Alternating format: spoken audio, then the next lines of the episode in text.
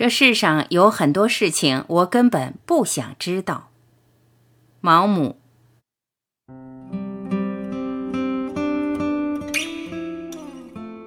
一，这样的想法让我不安。我想转世，再转世，不停的轮回。尽管要承受痛苦和悲伤，我依然愿意接受各种各样的生活。我觉得，只有经历一世又一世，才能让我的渴望、活力和好奇心得到满足。二，在美被创造出以后，它也不是为了叫每个人都能认出来的。要想认识它，一个人必须重复艺术家经历过的一番冒险。他唱给你的是一个美的旋律，要是想在自己的心里重新听一遍。就必须有知识，有敏锐的感觉和想象力。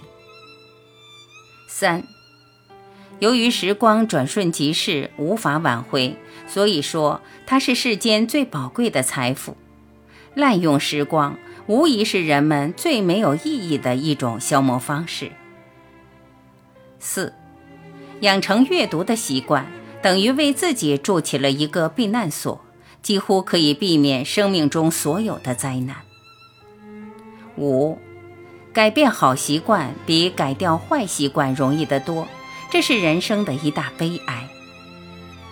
六，有人说灾难不幸可以使人性高贵，这句话并不对。叫人做出高尚行动的，有时候反而是幸福得意。灾难不幸在大多数情况下。只能使人们变得心胸狭小，报复心更强。七，为了使灵魂宁静，一个人每天要做两件他不喜欢的事。八，每个人生在世界上都是孤独的，只能靠一些符号同别人传达自己的思想，而这些符号并没有共同的价值。我们非常可怜的想把自己心中的财富传送给别人，但是他们却没有接受这些财富的能力，因此我们只能孤独的行走。尽管身体相互依傍，却并不在一起，既不了解别的人，也不能为别人所了解。九，他们对文学艺术知之甚少，并不明白在短篇小说中人物的性格和外表。是由复杂情节、特殊需要决定的。他们也不会想到，现实中的人过于模糊，不能作为虚构作品中的人物。我们所见的真实的人都是扁平的，而虚构作品中的人必须是圆形的。要塑造一个生动的人物形象，必须从多种来源中提取因子，再加以组合。不能因为一个读者闲极无聊，发现小说中的某个人物跟他认识的某个人在思想或身体上有一个共同特征，而且知道作者与这个人有过往来，于是就将这个人的名字贴在这个人物身上，说这就是他的画像。这是愚蠢的做法。十，感情有理智所根本不能理解的理由。十一，判断一种文体风格是否优秀，不能只看它在某些点上是否出彩，如某个用词是否古雅而恰当，某个句式是否复杂而精妙，还要看它是否具有整体上的和谐与美感。十二，伟大的艺术从来就是最富于装饰价值的。十三。只要你挨过穷，你内心里就一辈子是个穷人。十四，我们对虚荣总是比对自负更宽容，因为虚荣的人对于我们的评价很敏感，从而满足了我们的自尊心；而自负的人对此满不在乎，结果伤害了我们的自尊。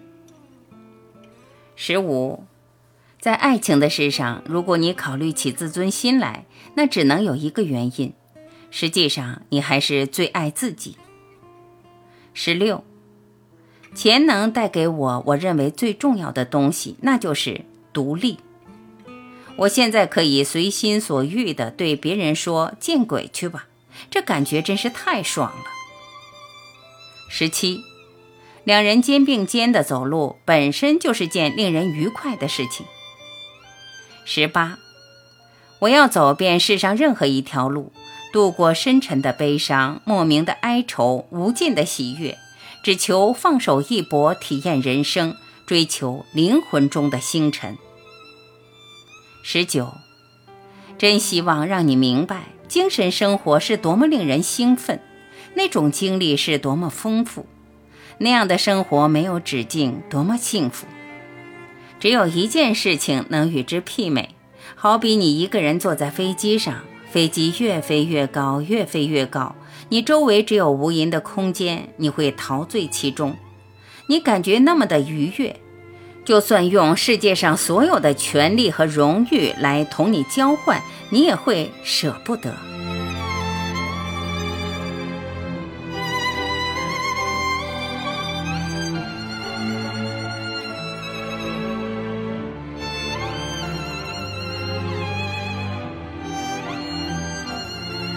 感谢聆听，我是晚琪，再会。